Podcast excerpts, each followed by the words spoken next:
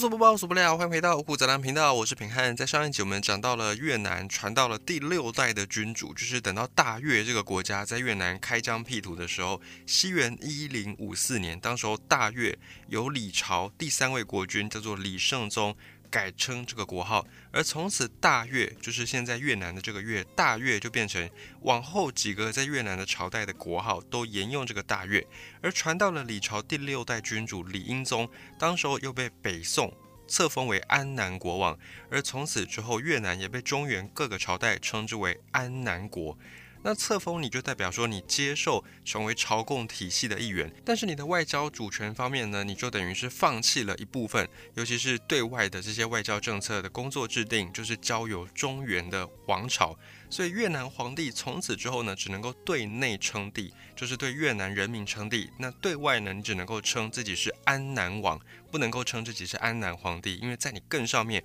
还有北宋的皇帝，所以相对的，你就付出了你的朝贡。你的金钱或者是你的一些贡品来换取宗主国对你的保护，所以越南安南国就在这个时候又被纳入中国的朝贡体系。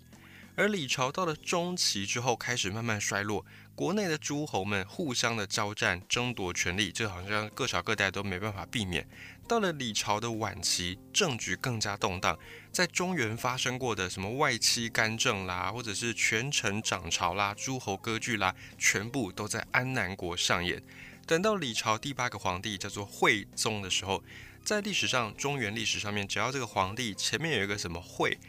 惠帝，比方说最有名的何不食肉糜晋惠帝哦，人民都吃不饱了，然后晋惠帝就说，哎，那为什么不吃肉呢？没饭吃可以吃肉啊，所以后来大家就给他一个昏庸无道的这种称号，就叫做惠。所以惠，你如果看到一个皇帝啊，什么什么宗啊，前面加一个惠，代表这个他的评价并不是很高。到李朝第八个皇帝就叫做惠宗，因为这个惠宗他自己身体不好，没有儿子，所以他就立了自己的女儿叫做李佛经，把她立为是皇太女。而后来呢，在惠宗在朝的时候，有一个外戚的重臣，就是皇帝的娘家，皇帝的妈妈娘家这边的一个重臣，叫做陈守度。陈守度就给了皇帝压力，所以惠宗不得已只好让位给当时自己只有七岁的女儿，叫做李佛经。而陈守度呢，也因此被封为是辅国太尉，等于是。接掌了朝政大权，就是名义上皇帝是李佛经，但其实掌权的是这位陈守度。而当时陈守度为了让自己的篡位合情合理，所以他就让自己的八岁的侄子叫做陈炯。这个炯写法蛮特别的，上面呢分成上下两个部分，上面又分为左右，左边是一个日太阳的那个日，然后右边是一个巨人的巨，然后下半部呢是一个火焰的火，所以它是日巨火。这个字念炯。当时候这个陈炯呢是陈守度的侄子，然后他就被逼迫着跟李佛经结婚。那于此呢，陈守度就可以合情合理，然后对外宣称说啊，这个皇帝跟他的先生才刚新婚，而且他们又年纪尚轻，所以由我来先帮皇帝代理朝政，掌理朝政。那等到不久之后呢，这个陈守度又逼迫李佛经，就是当时的李朝的这个皇帝让位给他自己的侄子，就是给。陈守度自己的侄子，也就是李佛经的丈夫，让给陈炯，至此李朝就被篡夺了。越南的陈朝于是建立起来。那陈炯虽然是陈朝开国的皇帝，但他毕竟只是个小孩子，所以朝中大小事呢，当然都是由他的叔叔陈守度来处理。而陈守度做的第一件事情呢，取得了大权，第一件事就是先清算前朝的人马，先清算李氏的宗亲，并且呢，只要你是姓李的，然后你跟李氏宗亲有点关系，都会对你大开杀戒。还有呢，现在很多越南人会姓阮，一个陈的那个左边的那个部分，左父右翼那个念父，然后右边呢是一个元朝的元，这个阮这个姓氏呢，是因为当时候这位陈守度为了不让后人。记起李氏，就是等于我不只要杀你的人，我还要把你从历史上面给抹杀掉。所以呢，就强行让当时越南国内姓李的人，你们全部都改姓阮这个姓氏。所以你才会看到现在越南姓李的很少，可是姓阮的很多。而对于李氏的这一群人来说，陈守度的确是一个大奸大恶的人。但是呢，如果你从国家百姓的角度来看，陈守度他却有着另外一个面貌，他做出了也蛮多贡献的。因为在李朝末年，政局动荡，当时候越南国内很多地方都发生了一些叛乱，而陈朝建立起来之后呢，陈守度就辅佐了他的侄子陈炯平定各地叛乱，所以又让大越国重新的归于统一，也让百姓免于战火的波及，免于生灵涂炭。而且陈守度呢，也针对当时候朝政在变换的时候，制定了一系列的新的中央集权制度。所以当时的越南虽然比较衰微，可是又在这个制度重新掌定之后，又强盛了起来。这样的强盛对后来的越南来说是一件好事，因为不久之后呢，蒙古大军就来了。西元一二五七年，当时的蒙古一个名将叫做兀良合台，他就领兵侵入到大越国境。当时候蒙古非常的强盛，就是大概是元朝那个时代。那当时候的蒙古军呢，不满足于中原，他们就继续的往南去打，打到了大越国。一开始在打战争的时候，越南的军队完全的被征服，而太宗陈炯他甚至已经有点想要投降了，想要自刎的那种感觉，也要放弃抵抗了，不想要再打了。结果呢，陈守度就鼓舞了陈炯，所以让太宗。就是当时候陈朝的太宗陈炯又重拾信心，再次做出最后的抵抗，最后击败了蒙古军队。所以一开始呢，这个蒙古军入侵越南算是告一段落。在蒙古军队撤退之后，陈朝继续在陈守度跟陈炯两叔侄带领之下往前迈进，往前发展。也同时呢，经过了几百年的一个传播跟渗透。儒家文化、儒学文化也在越南又再度的繁盛起来，因为相对的不用打仗的时代，比较国富兵强、比较和平的时代，大家就有别的心力可以去从事这种学问啦、考据啦，或者是学习一些经典等等。所以儒学文化先前就在越南有扎根，现在呢等于是又再度的复兴。而在这个时候，越南境内也诞生很多的文学艺术品，像是越南第一部史书《大越史记》。就是在这个时代，陈朝诞生的。但是过没多久，在大概二十几年之后，一二八五年，当时候陈朝这边的文化发展一个小小的高潮被迫中断，因为在一二八五年这一年，蒙古灭亡了南宋。当时候蒙古大汗忽必烈，他就以陈朝皇帝你们既然不亲自来纳贡为理由，反正就是强加一个罪名给你，然后让当时候的皇子托欢就率领十万大军对大越出兵。结果这次蒙古又打输了。听到这里，你可能会有点疑惑，因为蒙古军队的强盛是历史上面赫赫有名的，包含我们曾经在金庸笔下看过的《射雕英雄传》或者《神雕侠侣》里面的蒙古军，都是让人闻风丧胆的，而且奇人异事也非常多。那在历史上面，很多欧洲，尤其在东欧这边的人，也曾经被蒙古大军给打得落花流水，甚至呢，把蒙古大军称之为是黄祸。这些评价呢，都显示出蒙古军队是非常骁勇善战的一群人。但是，这样的骁勇善战的军队，却在打越南的时候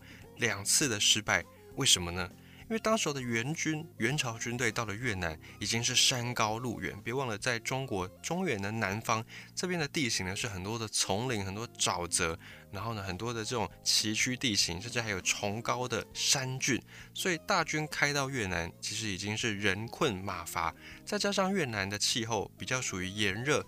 蒙古人从北方来，会下雪的北方，到了这么炎热的地方，体质上本来就受不太了，在这个情况之下，就容易中暑染病。所以当元朝军队开到越南的时候，士气高涨，还可以打几场胜仗。可是时间只要一久，就不行了。如果再碰到雨季，对于马来说，其实也并不是一个很好的地形，所以士兵们累的累，病的病，然后下雨啦、闷热啦，这些东西都让元朝军队非常的受不了，所以最后也发挥不出蒙古横扫中原、横扫欧亚大陆的骑兵的优势。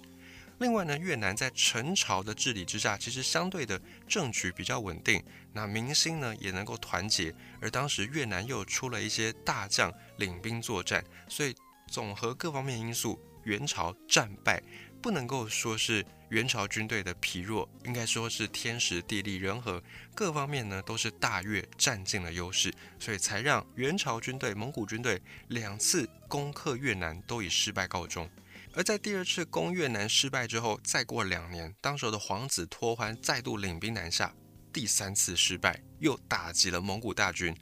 但是陈朝自己也知道说，毕竟我们还是一个小国，并不是实力雄厚的元朝的对手。如果呢元朝的朝廷真的狠下心，要请全国之力来攻打我们陈朝，那双方长期的开战，对我们陈朝是非常非常不利的。所以被打了三次的陈朝，当时的皇帝已经来到了陈仁宗，他就派了使者出使元朝，希望朝廷能够高抬贵手，停止战争，而陈朝。大越也就恢复对元朝的朝贡关系。那元朝这里呢，朝廷方面也因为忽必烈去世，所以取消了一些入侵攻打的计划。一边呢就做个顺水人情给越南，就说好吧，那我们就大发慈悲，同意你们的这个朝贡要求。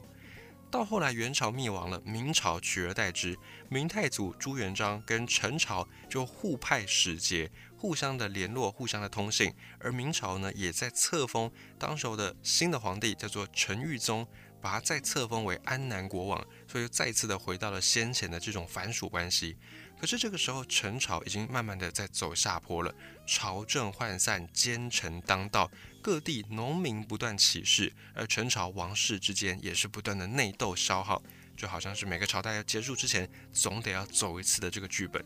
以及呢，在陈朝南边的。越南的老对手占婆国又开始兴起了。这时候，占婆国连番的去攻打陈朝。那一三七七年，占婆国的军队甚至呢还打死了当时的陈朝皇帝陈睿宗。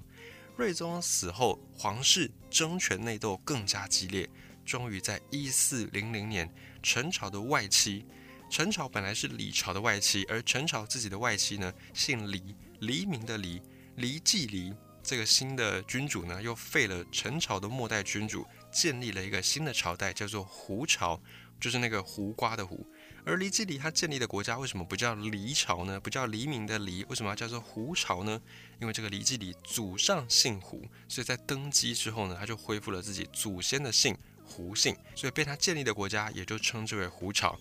不过，这个黎继礼在位才一年，他就退位给自己的儿子，叫做胡汉仓，然后就自称太上皇。这个皇帝他可能就是想要那个名声再更响亮一点，因为只有当皇帝，显然听起来那个称号不够炫，所以干脆退位给自己的儿子，那我就可以冠名变成太上皇。这个名称听上去呢，就比皇帝还要威风。所以实际上面，这位黎继礼他还是在掌权，只是呢，他把皇帝的这个名字让给了儿子。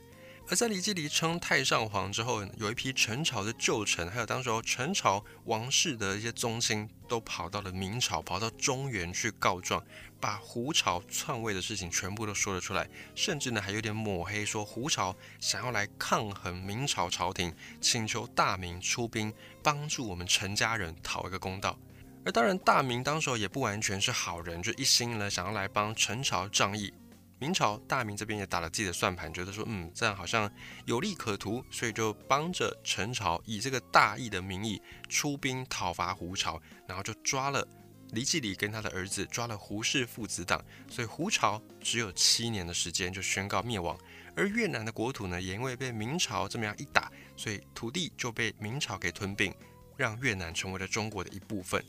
所以就变成了一开始这些陈氏宗亲只是想要去请求大明帮自己来复国，但是没有想到最后不但是自己的国家富不起来，还被敌人给吞并了自己的国土。那再来从此之后呢，就不断有这些陈氏宗亲一直要发起复国运动来对抗当时的明朝。一四零七年到一四一三年这几年之间呢，陈氏的后人又建立起了一个陈朝。不过呢，在历史上面，这个陈朝就称之为后陈朝。最后，这个后陈朝也是被明军给打败、给消灭了。那这边顺带说一下，其实中原历朝历代在统治越南的时候呢，都是统治在越南的沿海一带，也就是跟现今的越南国土差不多。差不多在中部这边呢，都是只有沿海，然后往内陆延伸一点点而已，并没有统治到在更内陆的地方。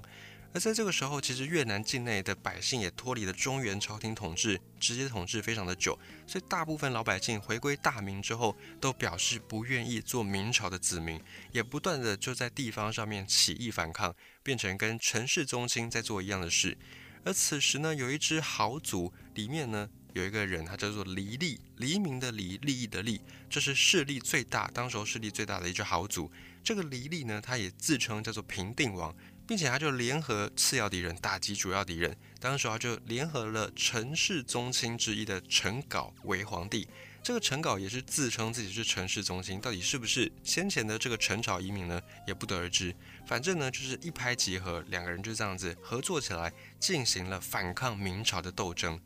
那此时的明朝已经迁都了，已经迁到现在的北京的这个地方，所以主要的精神呢，明朝都在想要怎么样去对抗北方的这些外族，当时叫做瓦剌人，最后呢就同意了越南恢复独立。所以当时候的明朝，他们主要的军事力量啦，或者是一些政治中心、经济势力，都是在想办法要去防范北方的这些境外势力，防范北方的这些外族。因为毕竟呢，在中原的北方是地势的关系，所以就很容易被骑兵一马平川就打进中原。所以当时中国历朝历代，包含明朝，都不断的想办法要去对抗北方更具有威胁性的这些外族。所以呢，又一边在做了一次顺水人情。最后同意了越南，好，你们可以恢复独立，并且呢，也册封当时候有豪族出身的黎利，他所拥戴的这个皇帝叫做陈杲。对黎利来说，这位陈杲呢，就是一个傀儡而已，因为毕竟陈杲没有什么势力，他只是空有一个名号而已。就好比三国时代的刘备，刘备自称是中山靖王之后是皇室宗亲，但中山靖王刘胜又不知道在传了几代之后，一点点一点点的刘氏血脉。但是还是很多人买刘备的账，因为你毕竟要对抗朝廷，你要师出有名的话，你还是需要有一个正当的理由。所以这个时候呢，对黎利来说，陈杲虽然他是陈朝宗亲，但他没有势力，所以他只是一个傀儡。那反正明朝这里呢，也就册封这位陈杲是安南王，双方就是大越跟明朝又再度恢复了和平状态。在越南恢复独立，明朝军队撤退之后的第二年。当时候黎利呢就决定下手，把这个傀儡皇帝给杀死，杀死了陈杲，黎利自己称帝，建立了后黎朝。因为先前已经有个黎朝了，所以再出来的这个黎朝就叫做后黎朝。那称了后黎朝之后，这位黎利并没有因此呢野心膨胀，他继续跟明朝维持着良好关系。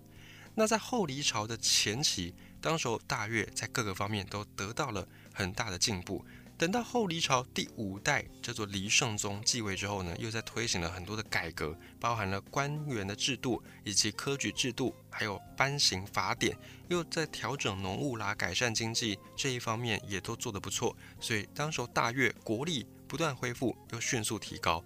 黎圣宗时代，越南甚至还有余力可以多次对外用兵，平定了他们的邻居南方的占婆，以及呢在西方的老果等地。老挝呢，就是后来的辽国的前身，所以当时候越南在国力、在军事上面，可以算在东南亚是已经占据一方之霸。但是呢，有好的皇帝，也会有不好的皇帝，这就是独裁政权容易出生的一个现象。到了后黎朝第八个君主、第九个君主这边就开始又乱了起来。第八个君主叫做黎威木，第九个君主叫做黎商义，这两个都是昏君。黎威木后来呢是被黎商义给杀死的，可是呢黎商义又被他的大臣给杀死，所以当时的朝廷已经是非常非常的混乱，没有法治，没有纪律了。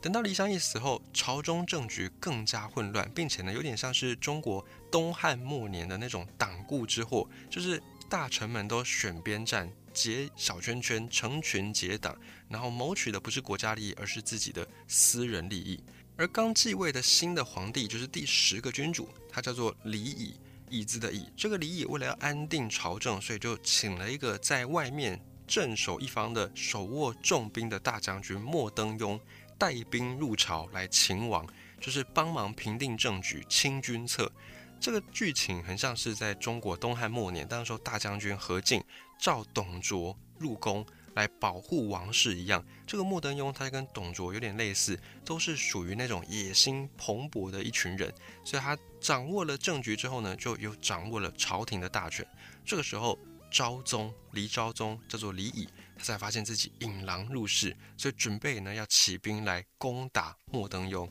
但是昭宗李乙却失败了，兵败当然就得被杀，而莫登庸就杀死了昭宗，并且立了昭宗的弟弟。恭帝新的一个皇帝叫做恭帝，恭喜的恭。恭帝在位之后没有几年，他又被逼迫要退位，所以又把他的皇位让给了莫登庸。越南又建立起了一个新的朝代，叫做莫朝。此时是一五二七年。